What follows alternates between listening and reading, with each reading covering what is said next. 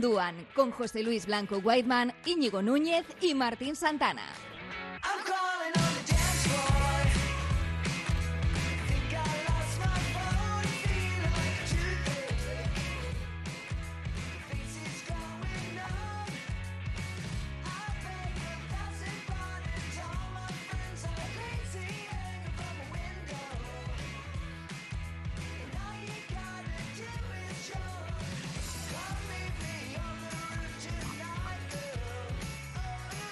¿Qué tal? Pues bueno, eh, no pude estar la semana pasada, así que bueno, pues con ganas de, reanudar hoy un poquito lo que estamos haciendo y, además con un invitado súper especial como es Ander. Pero bueno, te cedo el honor de que lo presentes tú, Martín. Antes también saludo a Whiteman. No hace falta, ¿eh? No, tú tranquilo. Perdón, líder, perdón. Perdón. bueno, bueno.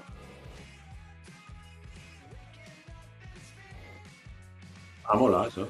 Bueno, eh, dale, venga, Íñigo, presenta tú. Bueno, que tenemos la suerte hoy de contar con, nosotros a, pues a una presencia, sobre todo en, creación de contenido y, estadística avanzada, por supuesto, y esa relación eh, en redes sociales. A día de hoy, pues ya se ha convertido en, en un referente para muchos que le seguimos y, tratamos además de bueno pues de disfrutar con sus contenidos en los que relaciona todos los datos con la táctica ¿no? que es algo que para los entrenadores y para todos los frikis de este mundillo pues es verdaderamente apasionante y además una, una muy buena persona que tengo la suerte de conocer así que nada pues saludar a, a Ander y Susquiza, eh, arroba vasqueroseno, también conocido en redes sociales con ese sobrenombre, que ya es, bueno, pues eh, mundialmente conocido, ¿por qué no decirlo? Buenas noches, Gabón Ander, ¿cómo estás?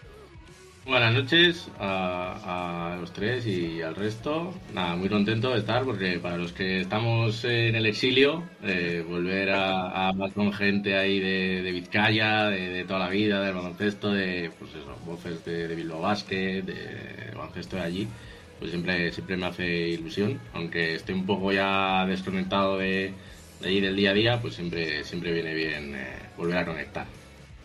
Bueno, pues ahora que, ahora que sí que estoy con micrófono, hacía mucho que no tenía problemas técnicos, estaba yo ya muy, muy relajado, muy, muy tranquilo. Pero decía eso, que os damos la bienvenida a, la octava entrega de Iruka Munduan y vamos a hablar tanto de NBA como de Euroliga, lo vamos a hacer más en clave numérica hoy. Eh, cuidado, aviso a los que no les, se les daban muy bien las mates en el instituto, que hoy igual acaban con un poquito de dolor de cabeza, pero vamos a aprovechar que tenemos a Ander aquí. Eh, a mí casi se me va, eh, casi, se me va la cabeza. Whiteman, claro, es que ha pasado unas semanas el último programa, pero ha habido ha habido 10 chicos, sobre todo uno de ellos que ha causado más polémica que otros, que han sido elegidos como las, las estrellas de este año. Claro, es que estamos, eh, ha pasado una semana y en esa semana han pasado muchas cosas en, en la mejor liga de baloncesto del mundo a pesar de, los pesares de que la Peña diga que, no, que sigue siendo los mejores, porque están los mejores y cuando están los mejores es la mejor liga del mundo. Y luego cuando son los playoffs todos nos queremos sumar a, ella y nos parece maravilloso. Así que eh, puristas del baloncesto europeo, eh, darle al mute. Eh, NBA, eh, claro. yo he estado muy enfadado entre comillas, pero lo entiendo, porque esto, a ver, hasta en Sugueiras no, no, no consiguen entrar en, en Eurovisión, pero resulta que el cantante de K-pop, el, chico este eh, Bam Bam, que es el embajador global de los Warriors y que tiene pues decenas de miles de seguidores en las redes sociales, decía hacer una campaña para que, pues bueno, pues que se nos meta Andrew Wiggins. Eh, el quinteto. Es, algo parecido, eh, sé que igual me llamáis eh, viejete y tal, de lo que sucedía un poco con, con Yao Min, ¿no? claro, todos los chinos votaban y era Yao Min el que tenía que, entrar independientemente de si ha hecho buena temporada, mala o regular. no sé qué os parece. Más que lo de Yao, que yo creo que podía ser más o menos merecido, a mí me recuerda, me recuerda perdona, a cuando todo el país de Georgia votaba por Sasa Pachulia. eso era bastante más cómico. Yo, yo diría incluso Luke Recker de MVP. Eh, eh, pero Lou Recker tenía calidad, aparte de una mujer preciosa. Pero eso ya es otra historia. Espera, espera, espera. Acabamos de dejar caer que Wiggins no tiene calidad. Yo llevo defendiendo a Wiggins a capa y espada muchos años solo en esta travesía por el titular en un All-Star Game. bueno, claro, también hay que tener en cuenta por, por delante de quién entra. Mira, estas son las votaciones que estamos viendo en un quinteto del oeste en el que han entrado LeBron James, Nikola Jokic, Stephen Curry, un Jamorant que está de moda y, claro, Andrew Wiggins. Pero es que hay que mirar por delante de quién ha entrado y por qué ha entrado. Y, bueno, pues eh, es que ¿a quién metíais vosotros? Yo a, Gobert sí que lo puedo entender, pero en esa lista este año en el front court y problema, y ya este es otro debate, quizás sea esa separación entre el front court y, los guards para hacer que, se quede fuera Booker o Chris Paul y entre, y entre Andrew Wiggins. Pues no sé, yo, yo creo que sí está, bueno, desde luego que está haciendo un papel clave en lo que en lo que Warriors está consiguiendo este año. Esto lo hemos hablado aquí también, es una de las, de las piezas más importantes, eh, dándole mucha solidez al equipo a nivel defensivo. Eh, y por fin destacando, ¿no? Eh, que iba a ser el jugador que todos pensábamos que iba a marcar una época, pero bueno, luego, pues evidentemente ha tenido sus, sus problemas y parece que ahora quizás ha encontrado el ecosistema donde desarrollarse. Em, yo tampoco lo veo de, titular. Eh, y eso no quiere decir que no tenga calidad ni que eh, las la temporada suya esté siendo mala, para nada, está siendo muy buena. Pero creo que, como dices, pues esa separación entre, entre esos dos grupos tan definidos que quizás pueda generar algún problema. ¿no? Yo coincido, hay un pelín con Whiteman. ¿Y qué pasa, qué pasa con los del este? Porque también, bueno, había algunos que estaban bastante claros, Kevin Durant, Anteto, Embiid, que está en racha hacia, hacia ese MVP, y de Rosen como guards, pero un Trey Young que a mí no me termina de convencer. Y es muy bueno, y yo ya sé que a mí no me gusta y entonces nunca voy a ser objetivo, pero es que Atlanta está, está horrible este año y al final estamos un poquito quizás inflando simplemente sus números personales y se ha dejado fuera a Lavin, a Harden, incluso a Lamelo, que, que bueno, que han hecho que, que Trey Young vuelva a ser titular este año. Ahí no me voy a mojar yo mucho. Whiteman, dale tú. Mm, no, a ver, siempre vamos a, creer que hay jugadores que están de más o, de menos, pero yo en líneas generales a mí lo único por el, por el quinteto inicial. ¿eh? Yo el resto estoy más o menos más o menos de acuerdo, por gustos cada uno tiene, tiene los suyos y en este sentido pues yo creo que, vamos que están bien están bien eh, en general ¿eh? y ahora por pues, comentaros un poco por meteros un poco la un poco cizaña porque como no me queréis hablar de los quintetos no sé por qué razón pues eh, claro eh, eh, yo, a ver, a ver, mm, dudas, dudas al respecto de varias cosas. Hay jugadores, ¿cuál es el mínimo de partidos que tienen que, poder disputar? Porque hay más de uno que no, no lo hay. han estado. no lo hay porque, de hecho, recordemos que en, que en el 92 Magic Johnson disputa al All-Star sin haber jugado un solo partido. La temporada que se retira por, bueno, cuando, cuando es positivo por VIH como la temporada la estaban, o creo que disputó un partido dos como la temporada y ya había empezado, él estaba en esas votaciones para All-Star que por aquel entonces empezaban antes y obviamente muy querido por, por toda la comunidad de NBA y de baloncesto, acabó disputando ese All-Star, fue MVP, bueno, de hecho hizo una... Yo lo digo por el, por el amigo de los eh, camareros, no, eh, esos son otros, eh, de los camioneros canadienses, digo más que nada por eso el chico este que creo que en el estado de Nueva York no puede jugar y, que creo que quieren que quieren que juegue el All-Star. Kairi, pues eh, Kairi que de hecho... Ah, mira, sí, sí, No sé hasta qué punto me sorprende que entre los guards, mira, estas son las votaciones del este, ha sido uno de los menos votados por, por la prensa, eh, sí que más querido por los fans, de hecho sexto por delante de otros, pero esas son las, votaciones... Donde, ha gobernado Trump, normal. No sé, Ander, ¿a ti qué te parecen estos quintetos? Si más allá de Wiggins ves a alguien que te chirría un poco más, eh, desde un punto de vista quizás más frío, más numérico como al que le das tú. Bueno, yo lo de lo que comentabais de, las posiciones, sí que sigo creyendo que es un, problema cuando haces un poco trampas con las, con las reglas que te, que te montas tú mismo, ¿no? Porque si entra si entra Wings como, como forward, pero no puedes meter a, otros eh, que podrían ser igual un 4 un, poco más grande y tal. Eh, pero luego si metes a DeRozan como, como guard, cuando está jugando de 3 o de 4 todo el rato, ¿no? Entonces, eh, entonces no, no, le veo sentido a, a, a, por qué no hacer directamente, pues mira, cogemos a los 12 mejores y luego ya nos apañamos, que realmente cuando luego se juega el partido tiene la trascendencia que tiene, eh, pues se pueden poner a cinco pequeños si hace falta. O sea, no creo que, hubiera ningún problema si, si realmente... Ser más divertido, de hecho, poner a cinco pequeños. Sí. total, si van a meter 150 puntos, si no... No sé, o sea, no, no, le veo ningún problema a decir, vamos a llevar a los 12 mejores y ya está. Eh, sí, que, sí que es verdad lo que, lo que decíais de Wiggins, pues que las, las votaciones pueden ser eh, un poco también traicioneras, y, y, que no sé si tiene mucho sentido que un, titular sea pues, un, tercera espada, ¿no? Es lo que puede ser Wiggins ahora que ya está que ya está Clay de vuelta.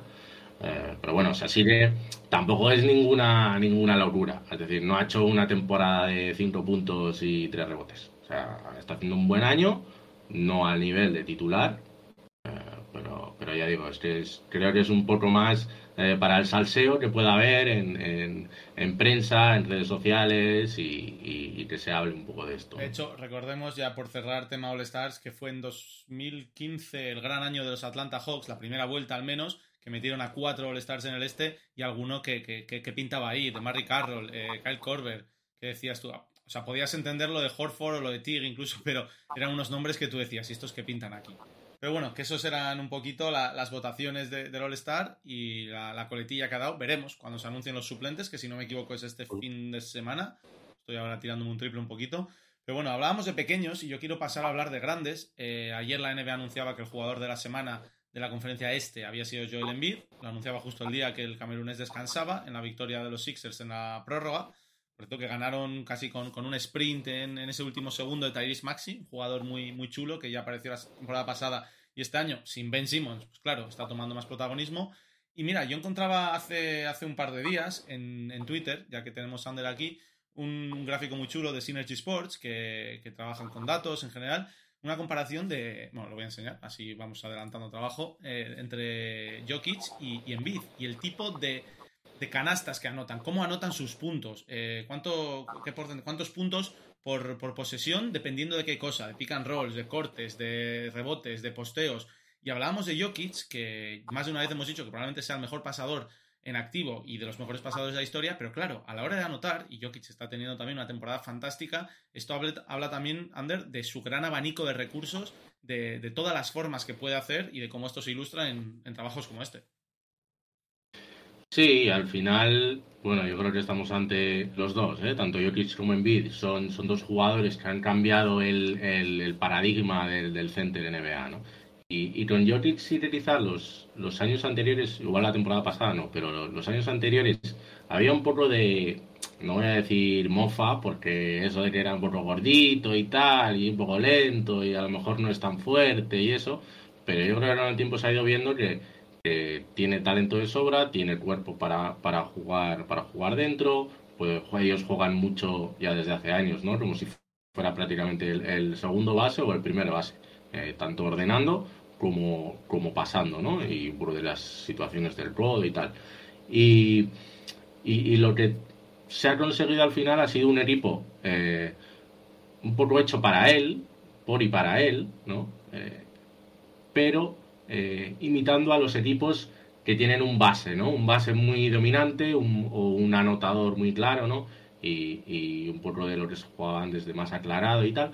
Pero lo, que veíamos, lo que veíamos ahí con, los volúmenes, ¿no? En, en, bueno, ahí también en esta imagen también se puede ver cuanto, cuanto más ancho, más volumen, más, más, más frecuencia de esos, de esos tipos de jugada y, y, en la anterior, cuanto más alto, cuanto más alta la barra, más eficiente, ¿no?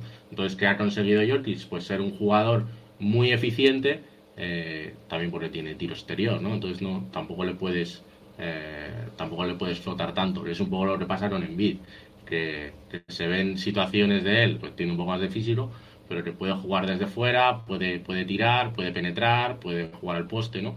Entonces, al final, para mí, ellos son los dos, los dos mejores jugadores de la temporada, eh, sin ninguna duda. Y, bueno, que te cambian, eh, te cambian partidos, te cambian equipos, te cambian competiciones. Y sí que hay un poco lo que, lo que se puede adivinar con los datos es que esos hombres grandes cada vez son más parecidos en la forma de jugar, independientemente de altura, de peso, a, los, a los pequeños, ¿no? Sobre todo en el caso de, de eh, que es más asistente y más, más distribuidor. Un poco, de hecho, y, perdón, ya trae los otros ya, eh, el híbrido entre pequeños y grandes que tú decías, que llevamos años viendo, de, sobre todo en, formas de tener recursos, y lo veíamos también en este gráfico otra vez, que siempre ha sido Kevin Durant, que, al que siempre hemos dicho que es uno de los jugadores con más formas de anotar de forma eficiente, lo vemos también ahí, de hecho, bueno, pues ese gráfico lo muestra así, y los, estos grandes que se están convirtiendo en los grandes modernos, por tener todos estos recursos. Y Whiteman, tú y yo más de una vez hemos hablado que, Durant, que además le vimos aquí en, Bilbao, tuvimos la suerte hace ya, uff, ocho años, ¿eh? ¿Cómo pasa el tiempo?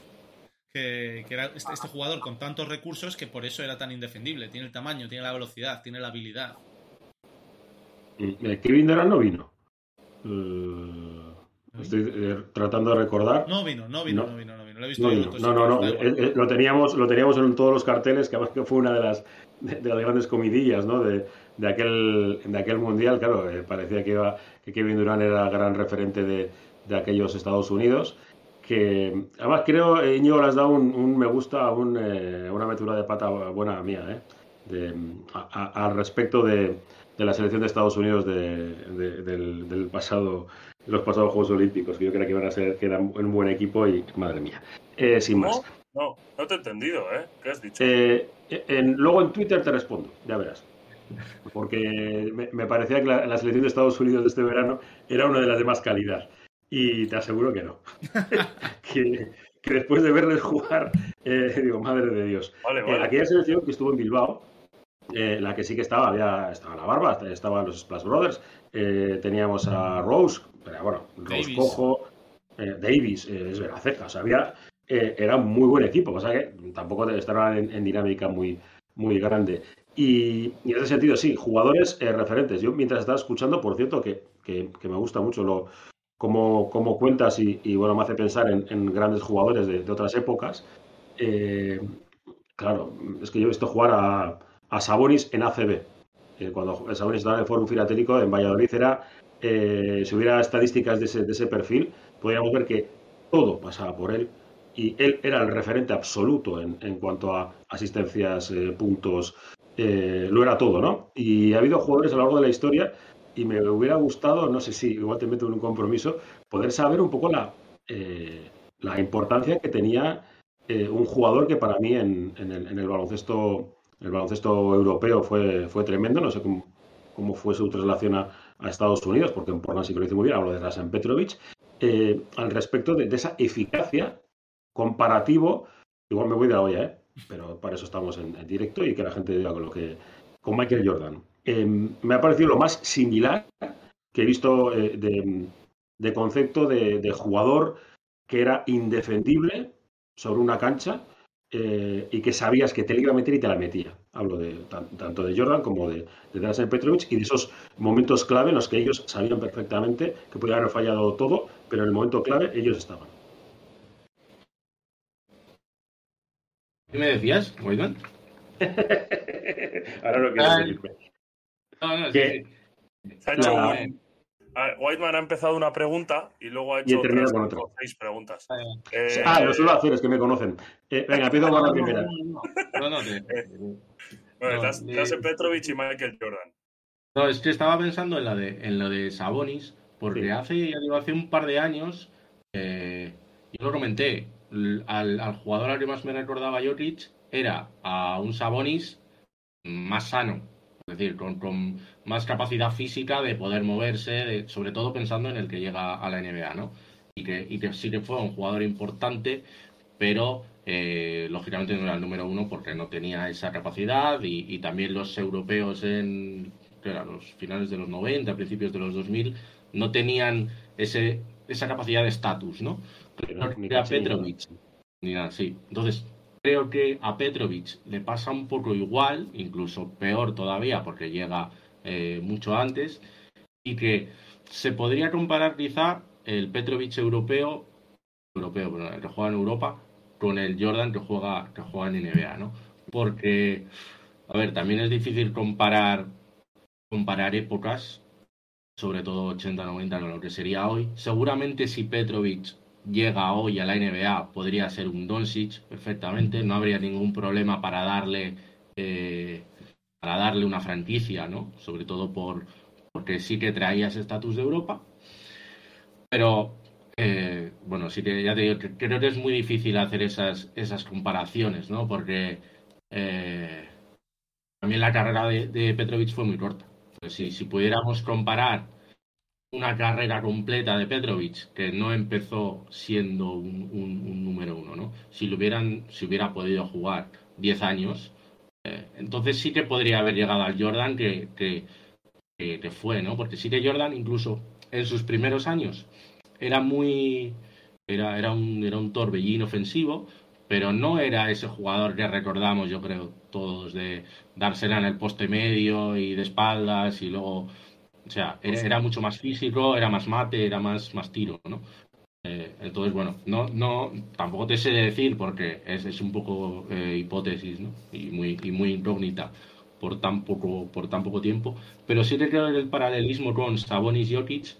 Creo que si Sabonis llega hoy y tiene las rodillas bien, eh, podría haber sido pues lo que hacía en, en, Valladolid, ¿no? También en Madrid luego ya estaba más rodeado. Pero creo que creo que habría podido ser eh, igual, sí. yo sobre todo lo, digo, perdón, Íñigo, para explicarme, eh, lo, digo en, situación de, de datos de, trasladar los datos, dos sensaciones, porque la sensación era, era evidente, ¿no? El, partido complicado, llevó la, al, número 11 y ya está, solucionado. Pero en datos, eh, a mí me hubiera gustado saberlos, eh, comparativamente hablando, de decir, ¿es tan eficaz eh, en ese momento o simplemente es que él es, un, es mucho mejor que el resto y ya está? Sí, lo que pasa es que los, los datos que había en, en principios de los 90 no son los mismos que, que podía haber en los 2000 y sobre todo ahora, ¿no? Entonces la, la forma de, de, describir a un jugador, eh, o sea, lo podríamos hacer si fuéramos nosotros prácticamente manualmente viendo todos sus partidos, analizando, o sea, que no es como ahora que sí que podemos decir, vale, vamos a analizar eh, pues lo, que estás comentando tú, la diferencia entre Durán y Carry. Y ahí sí que rápidamente buscaríamos, filtraríamos, tendríamos información. ritmo, toda una serie de, datos más avanzados que ahora se recogen de forma automática y que al término del partido los puedes ver para consultar con cualquier jugador y que obviamente antes no existían. Eh, igualmente, nos costaría, igualmente, nos costaría, ¿eh? o sea que sería un trabajo de decir, vale, vamos a ver en qué situaciones, contra qué rivales, si están contra defensores buenos o malos, en situaciones de, pero, pero ya te digo que hace, hace 20 años o 30 años ya, ¿no? Eh, es, muy, difícil. Iba a, decir antes que con respecto al tema de Sabonis, que creo que todos guardamos en la memoria el recuerdo de Sabonis como un pivot, eh, como lo habéis definido, o sea, exactamente, menos móvil, pasando desde el poste bajo, distribuyendo, con menos capacidad física, pero joder, me acuerdo de ver en, en, el confinamiento, que vi muchos partidos anteriores, porque no sé si recordáis que Teledeporte se puso a sacar muchos partidos de archivo. Y ver a la Unión Soviética, eh, que fíjate, estuvimos hablando también hace dos semanas de, de Unión Soviética y tal era Curtinaitis jugar con Sabonis, pero Sabonis en un estado de forma físico exuberante. O sea, lo que pasa es que luego lo fueron castigando mucho las lesiones eh, y tuvo muchos problemas, creo que en las rodillas, como decía Ander, pero al principio era un jugador físicamente eh, superior y prácticamente hacía la diferencia, además de por su calidad, por su pedazo de físico. Lo que pasa es que luego yo creo que a medida que fue decreciendo, lógicamente, su superioridad física con respecto al resto, pues incrementó su calidad, ¿no? Su lectura del juego y efectivamente yo pienso tal cual. Creo que no tienen mucho que envidiarle a Jokic en cuanto a manos, en cuanto a pase, en cuanto, bueno, quizás eh, tirando yo igual recuerdo un poco mejor a Jokic, vosotros diréis, ¿no? Yo creo que Jokic quizás es más fiable, eh, pero bueno, en el resto de habilidades es, es un jugador relativamente similar, como decís. No, olvida Sabonis el triple también acabó siendo incluso la NBA, ¿eh? Eh, ganó partidos con, con canastas ganadoras, con triples ganadores. Se cumplía ese aniversario de su, de su máxima anotación en, la NBA con esos triples también. Y ya bueno, por ir cerrando, que yo simplemente quería decir que esos fueron pioneros a la hora de abrir el, mercado para que, para que esta serie de jugadores europeos hayan podido entrar, porque, eh, como bien decía eh, Ander, al final no, no había opción de, de, ser ni referente ni nada. Eh, pues, algún rara avis, ¿no? Pues que sucedía pues, que tenían un físico distinto y podían entrar en algún tipo de rotación, pero, pero eso nada, simplemente pues me quedo con más datos. que Ahora quiero escuchar, quiero escuchar, ¿eh? Bien pues ya por cerrar un poquito con datos de NBA, pero también otros que me gustan mucho a mí, y hablábamos de Joel Embiid, uno de los jugadores de la semana, el otro había sido Chris Paul, que, vive en esa segunda eh, juventud, abusando como siempre de la media distancia tan desaparecida, aunque este año la están reviviendo entre él y de Rosen un poco, esa media distancia venida menos, y otro perfil también un poquito más raro, que es el de Jean Morant, el base que acaba más cerca del aro que en el triple, que es un poquito la antítesis de Stephen Curry. Veíamos estos, estos gráficos, por ejemplo, de, la distancia de los tiros de Stephen Curry, los arcos, con su mediana a 25 pies del aro eh, y, los distintos jugadores. En el caso de Chris Paul, esa media distancia suya tan característica, tan clásica, y en general con un volumen muy parecido desde todos los sitios. Vemos lo de Joel Embiid, ese pivot moderno que también tiene muchísimo rango y acaba también en una distancia parecida a la de, a la de Chris Paul. Y luego Morant, que es un poquito la excepción. Un base que por su físico y por su estilo de juego, lo comparábamos con Derrick Rose también hace algunas semanas, eh, termina mucho más cerca del aro, nada en la media distancia y obviamente también tiene ese rango de 3. Ander también yo creo que un poco todos estos datos de los que disponemos hoy en día, lo que tú decías que no había tanto antes, nos ayudan a poder crear estos perfiles, conformar estos perfiles de lo que son los jugadores tipo de hoy en día, porque prácticamente con estos cuatro jugadores ya resumes un poco lo que son el grueso de la NBA. Sí, sí, por ejemplo, eh, ya Morán, el que el último que veíamos, eh, creo que metía 15 puntos por partido, eh, no sé si en, la zona o, en el aro o la zona restringida, ¿no? creo que era menos de 6 de seis pies, sí. Menos de 6 pies, sí. algo que hoy en día igual no se ve tanto, ¿no? Porque, porque los pequeños tienden un poco a evitar esos, esos contactos y, y tiran más de 3. De todas formas, el el, debate de la media distancia, por ejemplo, el, Chris Paul, que es el, bueno, y de Rosen también comentabas, ¿no?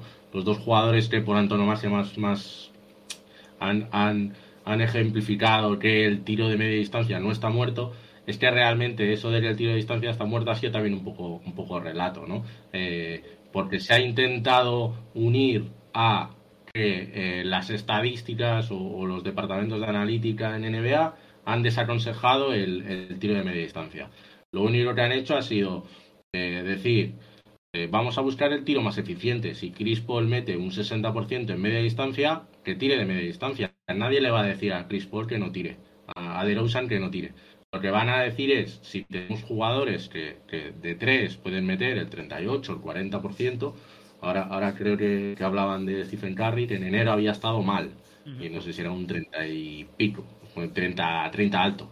Entonces, claro, un 30 alto, un 40% en triples, yo siempre hago la, hago la cuenta que creo que se entiende muy bien. Un 40% en triples es el equivalente a un 60% en tiros de dos. ¿Vale? Entonces, eh, números aunque de un Sí, entonces, ¿quién le va a decir a, un pivot o a, cualquier jugador que, si mete 6 de 10, un 60% en tiros de dos, no tire más de dos? que es un buen porcentaje. Entonces, un 4 de 10 en triples eh, viene a ser lo mismo, ¿no? Entonces, ahí sería, creo que, bueno, siempre hago el inciso ese de eh, eh, 3 vale más que 2 y nadie ha dicho que no hay que tirar de media distancia. Y además, al final, lo que se está consiguiendo es que, eh, como muchos equipos, eso también pasa en Europa, muchos equipos tienen jugadores en el perímetro, ¿no? el caso más claro aquí, aunque, aunque me cambie de, de continente es Tenerife, ¿no? Ellos juegan mucho eh, pick and roll central con un base y un pivot.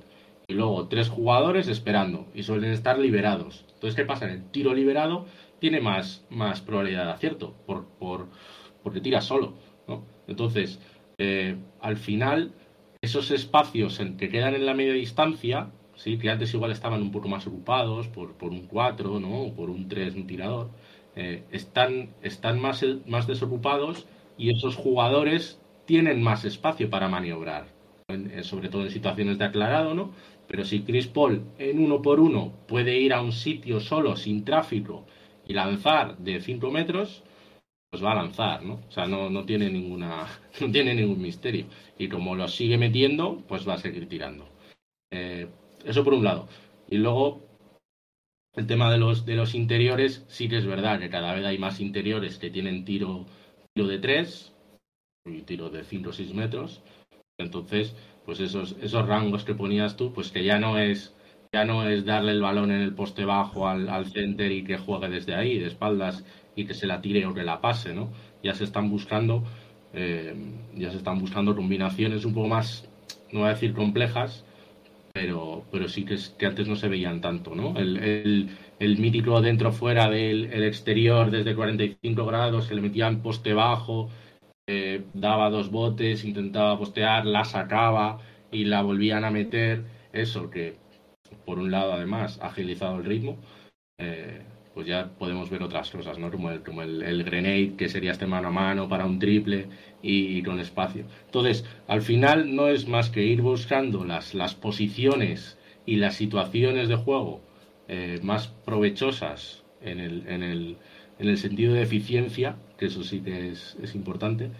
Y luego lo que decías tú, Martín, eh, yo soy partidario, esto es un poco personal, pero eh, de, hacer los perfiles no tanto desde dónde tiran, que sería esto la distancia, sino en qué situaciones tiran. Porque no es lo mismo un, triple. Eh, un triple de, de, Clay Thompson saliendo de, bloqueos indirectos que un James Harden que da 10 botes antes en aclarado. ¿no? Entonces creo que para mí definir los perfiles de jugadores eh, es mejor por, por, esa vía, ¿no? De, el estilo de juego, estilo, tipo de posesión, que no pues ha tirado de 7 metros o de 5. No, no, no estoy, no estoy diciendo que, que, la gráfica y tal esté mal, ¿eh? Ah, ni mucho pero bueno, que nos quedamos más con la gráfica inicial que veíamos, por ejemplo, de Jokic en Bid, que hablaba de, qué tipo de posesiones necesitan para anotar y cuál es su efectividad y eficiencia desde, esas, pues, desde ese tipo de recursos que con estos últimos. al final esa, esa fórmula es la que se utiliza para fichar ahora.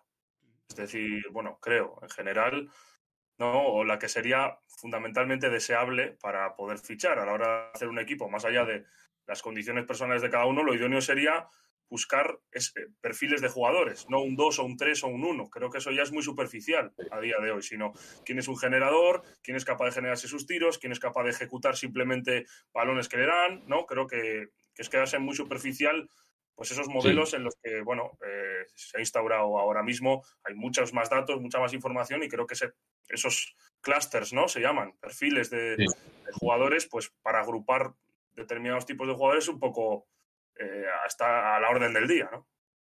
Sí, a ver, hay, hay un poco, yo creo que dos corrientes, la, que estabas comentando tú, que es igual más, más en NBA, ¿no? Y más, eh, porque ellos tienen, tienen cierta tendencia más a usar los números.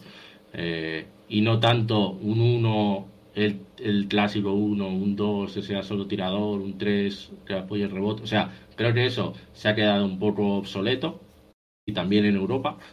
Eh, pero que no, no, sé hasta qué punto a la hora de, confeccionar plantillas aquí se tiene en cuenta. Pero tiene sentido, porque al final lo que decíamos de Jokic, pues si tienes a un Jokic, a lo mejor el, el base no necesitas que sea el, el típico organizador que da 10 asistencias y y tira triples, ¿no? Puedes poner en, otras situaciones.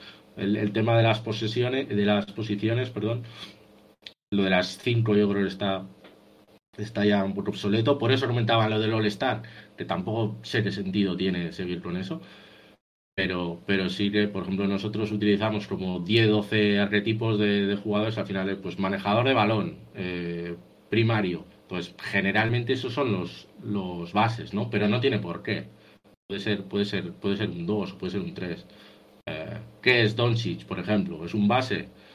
Bueno, es un base que juega al poste, que, tira de 3, pero mide. O sea, mm, creo que poner los moldes de toda la vida y, no salirse de ahí es, quedarse un poco atrás, ¿no? Y como decías tú, yo creo que es mejor buscar las, las, las sinergias entre, entre los cinco, pero no que sean 1, 2, 3, 4 y 5 pues el propio Amer ya nos había ayudado a hacer ese salto a Europa, porque Iñi, vaya semana hemos tenido eh, de, noticias, de partidos, de, actuaciones individuales y grupales en la Euroliga. Sí, y tenemos, ¿eh? hay muchos, hay, bueno, ahora, ahora mismo está jugando Barça Bayer, eh, en Midazón va ganando 54-58 el Bayer, igual ahora Whiteman me dice que, que no estamos de acuerdo. Espera, que, que, Mirotis va a meterla. No, no, mira, se la roban. Uh. ahí tendría la duda de Carates con, con Yoku ¿eh? eh ah. No sé. Lleva 12 puntos seguidos, creo, o si no son 12, son 11. Lucic, que está haciéndolo excepcionalmente bien, sobre todo en este último cuarto. y está siendo un partido de muchísimo cemento, ¿eh? Un primer cuarto de mucha cera, creo que ha sido 9-9 el final del primer cuarto. Eh, es una de las cosas que os iba a comentar y que podemos aprovechar para interrelacionar, que en, los últimos, en las últimas semanas estamos viendo cada vez más partidos eh, con más baja anotación. Eh, estamos viendo, por ejemplo, el otro día termina en los primeros 40 minutos del Mónaco Madrid 66-66 y se va la prórroga. Ahora hemos visto otros cuantos partidos, 62-56 fue Milán-Zalgiris, acabamos de ver a Milán también, pues 8-7, ¿no? Iban al final del primer cuarto Estrella Roja a Milán.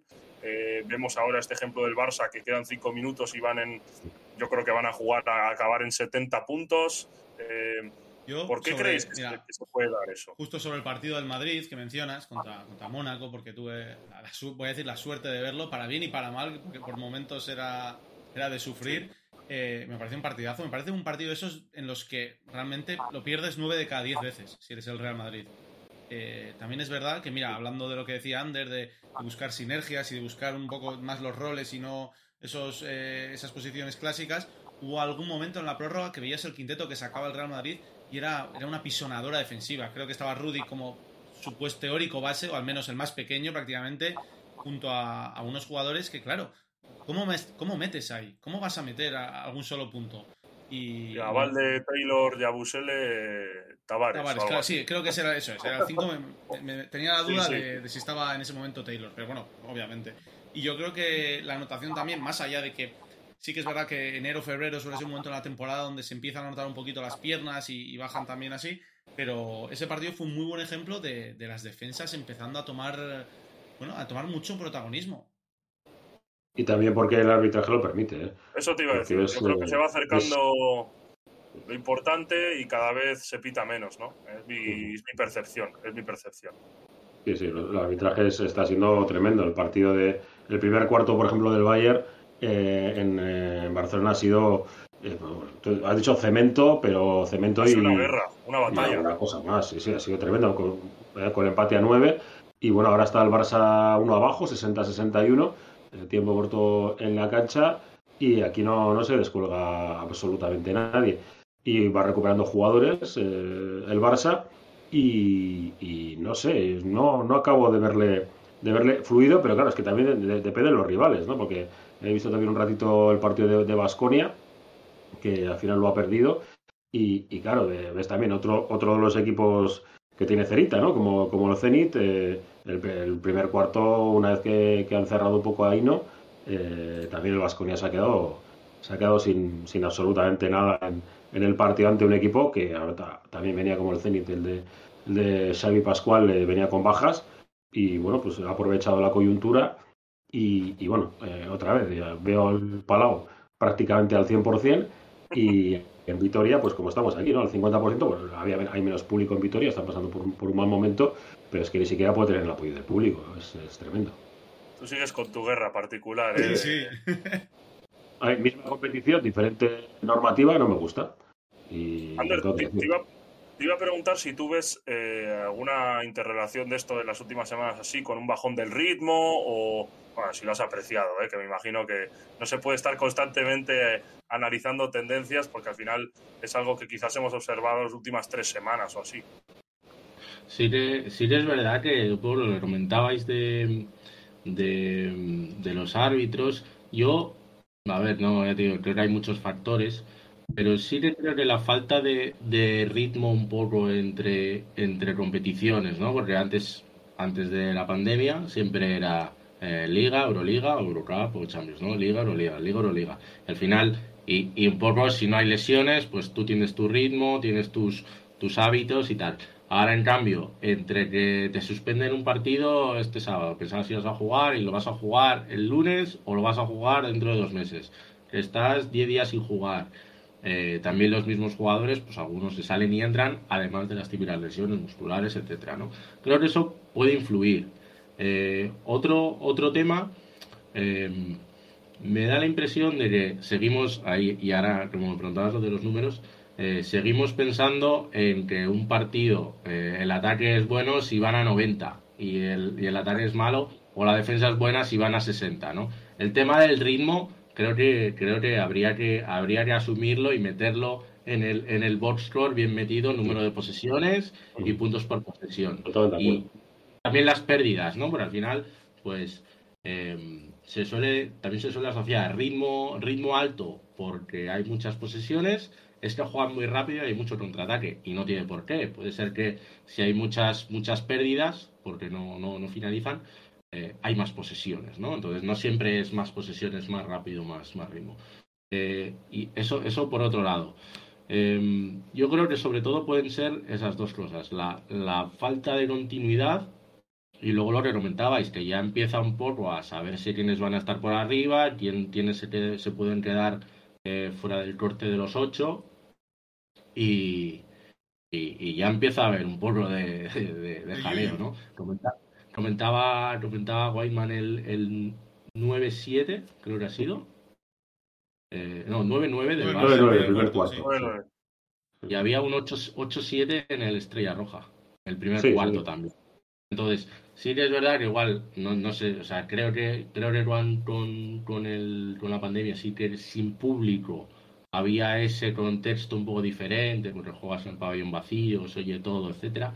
Creo que ya, pues eso, eh, independientemente de sea el 50, el 70, el 80 o el 100, creo que eso ya lo hemos pasado y ya los jugadores están acostumbrados, o sea que tampoco lo achacaría eso, pero mm, igual sí que hay que, no digo, no digo meter mano para, para hacer el producto un poco más entretenido, que tantos partidos así de 60, eh, no sé si para la Euroliga eh, acaba de ser algo, algo atractivo, ¿no? Ten en cuenta, Ander, que, que el porcentaje del, del Bayern en el primer cuarto no supera el 20%. Que es, eh, sí, de tiros, sí, de, tiros de campo. Sí, también, también puede ser verdad que igual al principio de temporada eh, los equipos no se conocen tanto, ¿no? ¿no? No hay tanto, no hay tanta muestra para hacer el scouting. Ahora ya, todos, o sea, incluso nosotros los de fuera, pues conocemos cómo juega el Zenit, de Basconia, eh, ya, ya no te pilla de nuevas como pasaba, pues como pasaba con Bilbao Basket al principio, ¿no? Cuando, cuando hacían la pretemporada todos juntos porque no tenían internacionales y podían empezar fuerte. Eso hoy en día es mucho más difícil y ahora ya en febrero eh, pues se conocen a la perfección y el nivel de el nivel de, de preparación que tienen estos equipos además, ¿eh? sobre todo Euroliga, que pueden tener tres ayudantes más el entrenador, más, más información. Yo creo que eso hace un poco que, que, los jugadores más creativos y los entrenadores un poco más ofensivos pues no puedan desarrollar tanto su juego.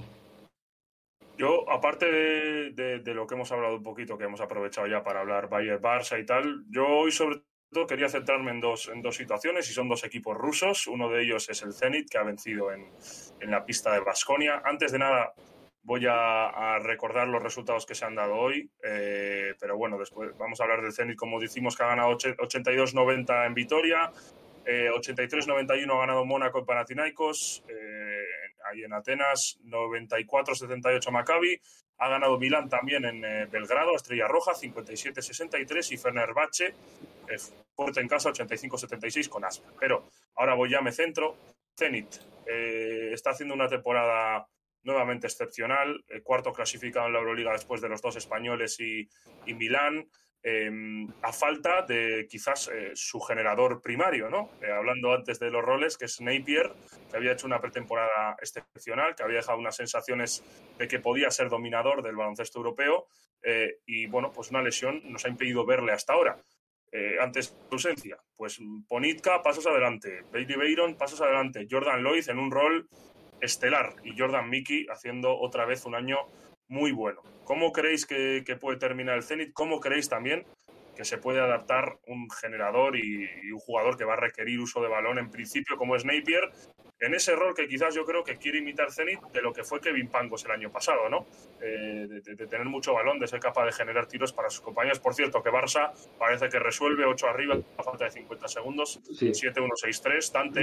Mira, a ver si ves la, eh, el triple de Exur y la falta en ataque que ha hecho eh, Mirotic, que no se la han pitado. la magia del Palau. Bueno, sobre Íñigo, sobre Napier, que hablabas tú, yo más hablando sobre lo, que fue Napier en, Estados Unidos, tanto la NCAA como la NBA, un jugador que, uno de los pocos jugadores capaces de ganar dos veces el título de la NCAA, que lo ganó en 2011 y en 2014, después estuvo en Metiendo un tiro, ¿no? ¿Cuál? Para ganar él, ¿no? Sí, sí, con Yukon, con Connecticut, eso es, la de 2014 en su año senior. Y después estuvo en Portland, creo que estuvo en Miami también, y es un jugador que siempre se ha ido adaptando bastante bien a las distintas situaciones. Claro, ahora llega, vuelve, barra a, un equipo que ha, tenido que aprender a vivir sin él. Y bueno, estas imágenes que vemos que son de, septiembre del año pasado, si no me equivoco.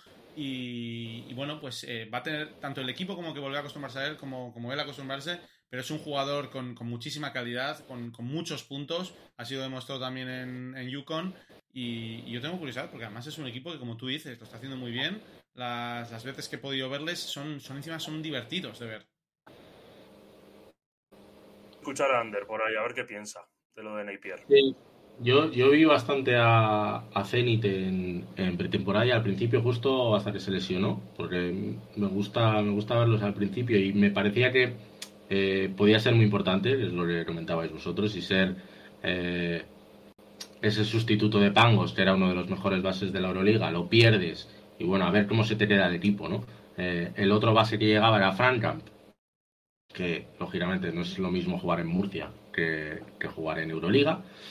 Y, a mí me parecía que eh, cumplía totalmente las expectativas, estaban jugando muy muy bien, eh, él demostrando que iba a ser de los mejores bases de la Euroliga, se lesiona y eso lo bueno que tiene es que Frankham, que había empezado así como yo creo forzando un poco, ¿no? Tenía 8 o 10 minutos, además compartiendo los, que habéis dicho, Bayron, que es muy bueno también, a pick and roll, eh, Lloyd, los manejadores, entonces él se quedaba un poco como atrás, ¿no? Un poco para, para tirar, jugar sin balón. Y, esto le obligó a meterse un poco. Creo que por ahí le, le, vino bien. Ahora, en cuanto, en cuanto esté ya en APL bastante, bastante bien físicamente, va a volver a ser importante.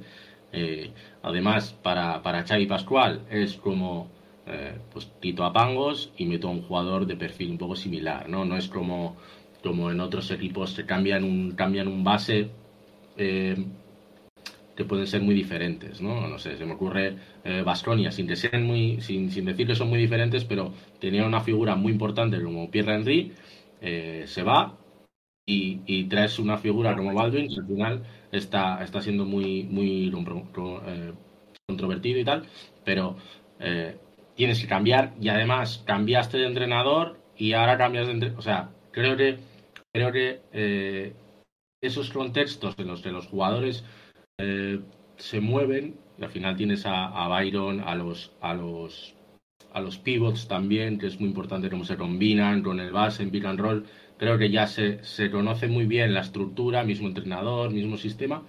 Creo que va a encajar ahí muy bien y en cuanto llevemos, no sé, yo creo que, que para final de liga regular y luego ya en, en playoff, que creo que va a entrar Zenit, eh, va a ser uno de los mejores de los mejores bases de la Euroliga sin ninguna duda.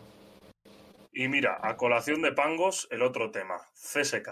Eh, la semana pasada estuvisteis hablando con Juan y os contó que bueno, que CSK tenía prácticamente atado a un base. Bueno, luego después el propio Andrei Batutin, presidente de CSK eh, y jefe de operaciones, el que lo lleva todo, en Moscú dijo que efectivamente era Kevin Pangos, el jugador del que habían estado detrás durante tanto tiempo, eh, en una carta dirigida a su afición, contando un poco el proceso de confección de plantilla del verano, en la que decía que CSK no tiene superestrellas, que me parece una cosa bastante graciosa. Bueno, teniendo en el rostro, con pinzas. Sí, cogido un poquito con pinzas, porque hombre, vale, bueno, pues no tiene eh, bueno, no, no, no, hay nada que decir. En fin, Will Clyburn, eh, Milutinov, eh, varios de los jugadores mejor pagados, Alexei Sved incluso, que, bueno, te pasaba antes, Martín, el vídeo porque creo que... Es el que estamos viendo ahora de, su actuación el otro día. Sí, el otro día en Kazán estuvo muy bien, usándolo mucho como shooting guard, o sea, usándolo mucho para tirar y para ejecutar, más que para generar. Eh, y bueno, CSK acaba de, acaba de incorporar también a, Freeman, del que luego le veremos unas imágenes también de un vídeo que tiene Ander hecho de hace tiempo, de sus contenidos. Eh, un jugador que procede de Turquía, que ha jugado el año pasado la Euroliga con Asbel y que le va a dar otro punto más, si cabe, a CSK. A mí me sorprende que cuenten esto. El año pasado fueron Final Four y este año a ese roster eh, con el que fueron Final Four le han añadido ni más ni menos que a Alexei Sved y a Marius Grigonis, que a mí Grigonis me pareció uno de los jugadores, una de las Racing Stars más importantes de la Euroliga. Eh, quiero escucharos un poco también, no está funcionando CSK, es un hecho, parece que ahora quizás levanten un poquito de cabeza, pero el bloque, que estaba ya tan sólido de otros años, no termina de ser eh, lo fiable que Itudis y que en Rusia eh, pretenden, ¿no? De alguna manera. Os quiero escuchar un poco a ver qué opináis de, los rusos, de ese equipo del ejército. Ah, para empezar yo, simplemente dinámicas y, luego pues tiene, tiene situaciones, lo que sucede en todos los vestuarios, que al final no te acostumbras quizás al trabajo de un entrenador, entra nuevo gallito y yo creo que tiene, tiene buen equipo, pero es cierto que, le falta la figura de, de, un director de juego. Ya sé que hemos dicho que no, no, no, no encasillamos, pero hay, sobre todo en el baloncesto europeo, yo creo que hay necesidad de tener directores de juego y pues el CSK no, no lo tiene y no lo puedes llevar todo al corazón que muchas veces tiene, tiene el georgiano, ¿no? El, es un jugador importante, pero tiene que tener un poco más, eh, eh, más abanico de, juego y para ello tiene que necesitas un, director de juego. Yo pongo el ejemplo, por ejemplo, en el Bilbao Basket de la comparativa de, tener a Luz eh, al respecto de tener a Jonathan Gussell, por ejemplo, en el que ves que, tienes un cierto, un cierto orden o un cierto desorden ordenado, que es lo que solía tener el francés, y, bueno, es distinto, ¿no? Tener un director de verdad para unos, también depende, como decía antes, depende del ecosistema que tienes alrededor, porque claro, no es lo mismo eh, tener un amasador de, de juego eh, teniendo buenos tiradores, con un, con un, par de tíos que hacen bloqueos inteligentes, etcétera, como, o no, o jugar como juega el Fuenlabrada, ¿no? Un poco. Tú dale, dale pie, dale pie a, Ander. ahora, que es, ahora, que has, mencionado a Gusel, dale pie a Ander, sí. Sí. no, a ver, eh, por, por seguir con Chesca. Eh, Chesca, yo digo, por eso, la, la dirección de juego del Chesca a mí me parece fundamental. Sí, el paquete es bueno, ¿eh? Sí, pero, es, pero siempre ha sido en Italia, era un jugador de, eh, no digo suplente, pero que, que, siempre había otro de su perfil. No, es primera espada, no es primera Sí, es, es, verdad que los, que los dos así bases que puede tener CSK sería Hackett, que, que sí, lo comentaba Whiteman, y que sí que igual genera, pero eso cuando va a poste bajo, ¿no? Intentando castigar a los que son más pequeños y juega desde ahí y, y Lumber, que es más, más anotador que, que, creador, ¿no? Yo con, con y, luego hablo un poco de Sved. Eh, con CSK creo que mm, ni hay ni hay para tanto, no creo que estén tan mal, creo que estaban 7-3 en los últimos 10, eh, creo que acabarán seguramente en, top 4, que al final es lo que, lo que hace falta en liga regular para el, para el factor cancha. Y, y de luego, pues tienen eso, tienen Milutinov, que, que todavía tiene que entrar, eh, Grigonis, que para mí tiene un, papel inferior al que se podía pensar, ¿no? Por, por su calidad y lo que, lo que comentabais de que, es una, una estrella, ¿eh? futura estrella, seguramente más para el año que viene. Eh, y luego, pues, pues bueno, estos, estos eh, Sengelia, eh, Clyburn, son jugadores que tienen... Eh, para mí es un equipo más para Final Four o para Playoff ¿Que acaban con, con, cinco derrotas más o menos? Pues bueno, no, creo que sea ningún problema los, los cuatro primeros meses. Tienen a Itudis, que es, que es, es un, un, entrenador que lleva ya tiempo allí, que, que es un seguro. Y luego la parte de Sved, yo, yo lo comenté en verano y, y claro, cuando hablas un poco bien de Sved, pues ya sabéis cómo, cómo es esto, ¿no? Pero me recordaba mucho al, al tema de la Provítola. Era un jugador que si tú lo pones en, en, un contexto, por ejemplo, la proyecta en Juventud, ¿no? Que sea él el que tenga su protagonismo, eh, que sea el que, el que, el que decida, ¿no? Eh, puede funcionar bien, pero si lo metes con eso eh, en un contexto donde tiene a Mirotic, donde tiene a Kuric, donde tiene a Davis, lo mismo con Svet, que tiene a Milutinov, a Sengelia, a, a todos estos es como ya no me la tengo que tirar yo sí o sí, como pasaba en Tinti, ¿no? Al final era, bueno, yo soy la estrella y yo me las voy a tirar porque ¿para qué se la voy a pasar a este?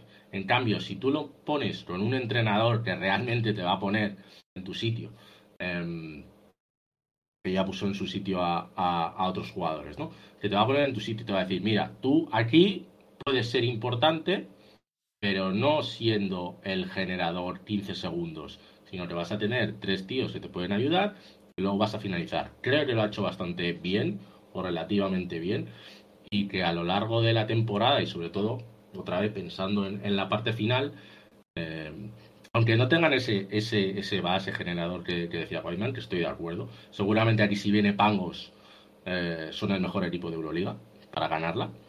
No lo tienen, pues a ver cómo se pueden ir eh, esas fuerzas, ¿no? Decías también del vestuario, de los roles, de la jerarquía a ver, a ver cómo, bueno, yo creo que va a haber ya un cambio un poco de Sengelia que pase, no sé si a un segundo plano, pero sí va a ser Milutinov más referente por dentro. Y, y por fuera a ver si Grigonis, Lumber también es un jugador que está subiendo muchísimo.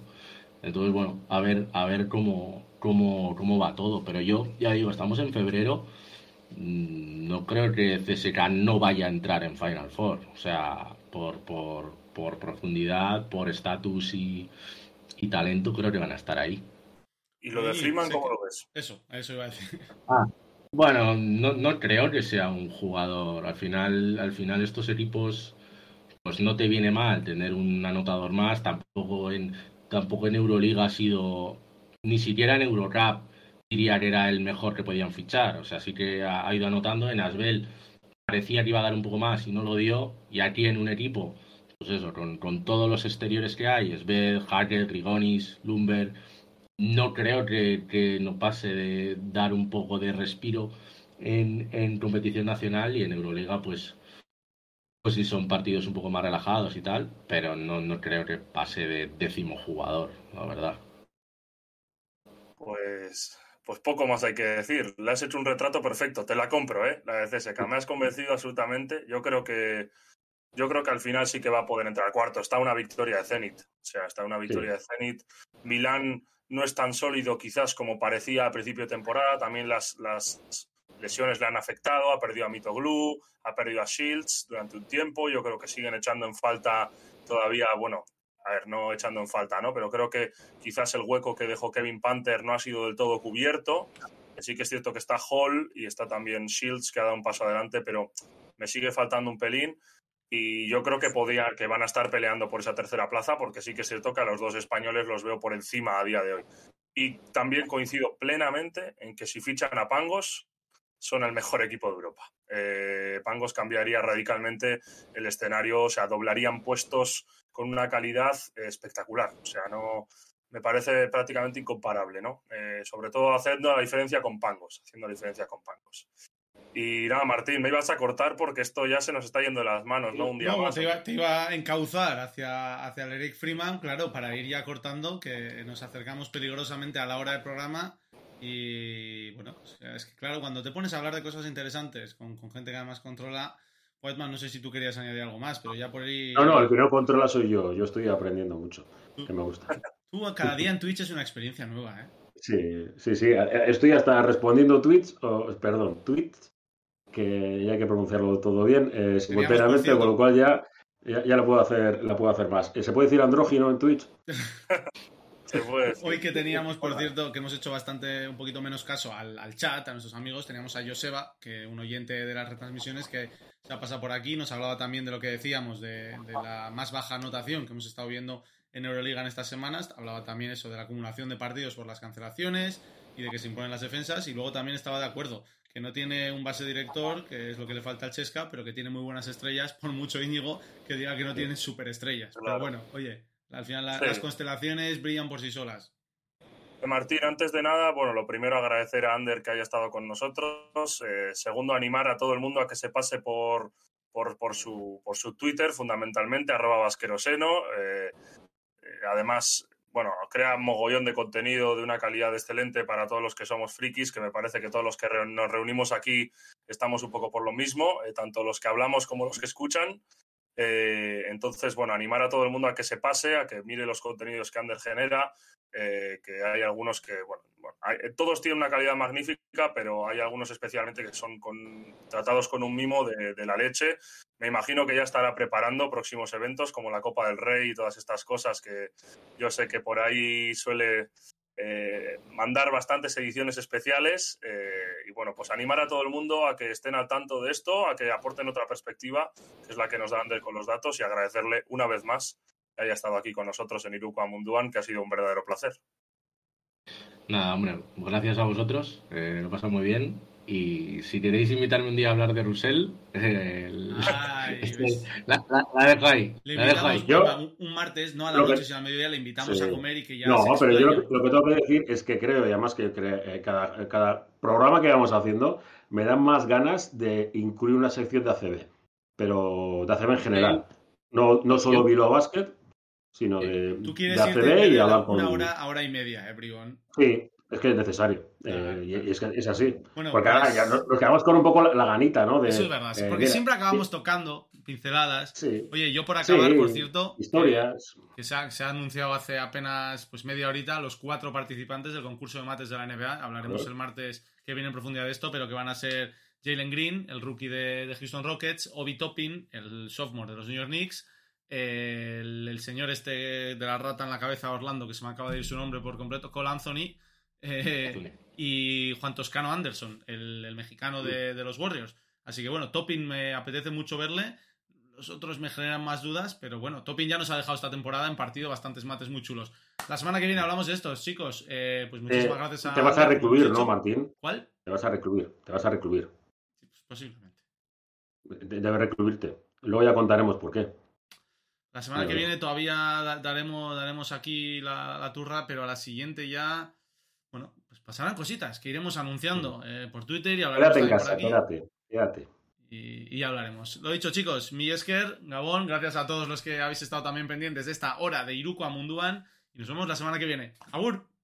Agur. Es que el casco Agur. Por-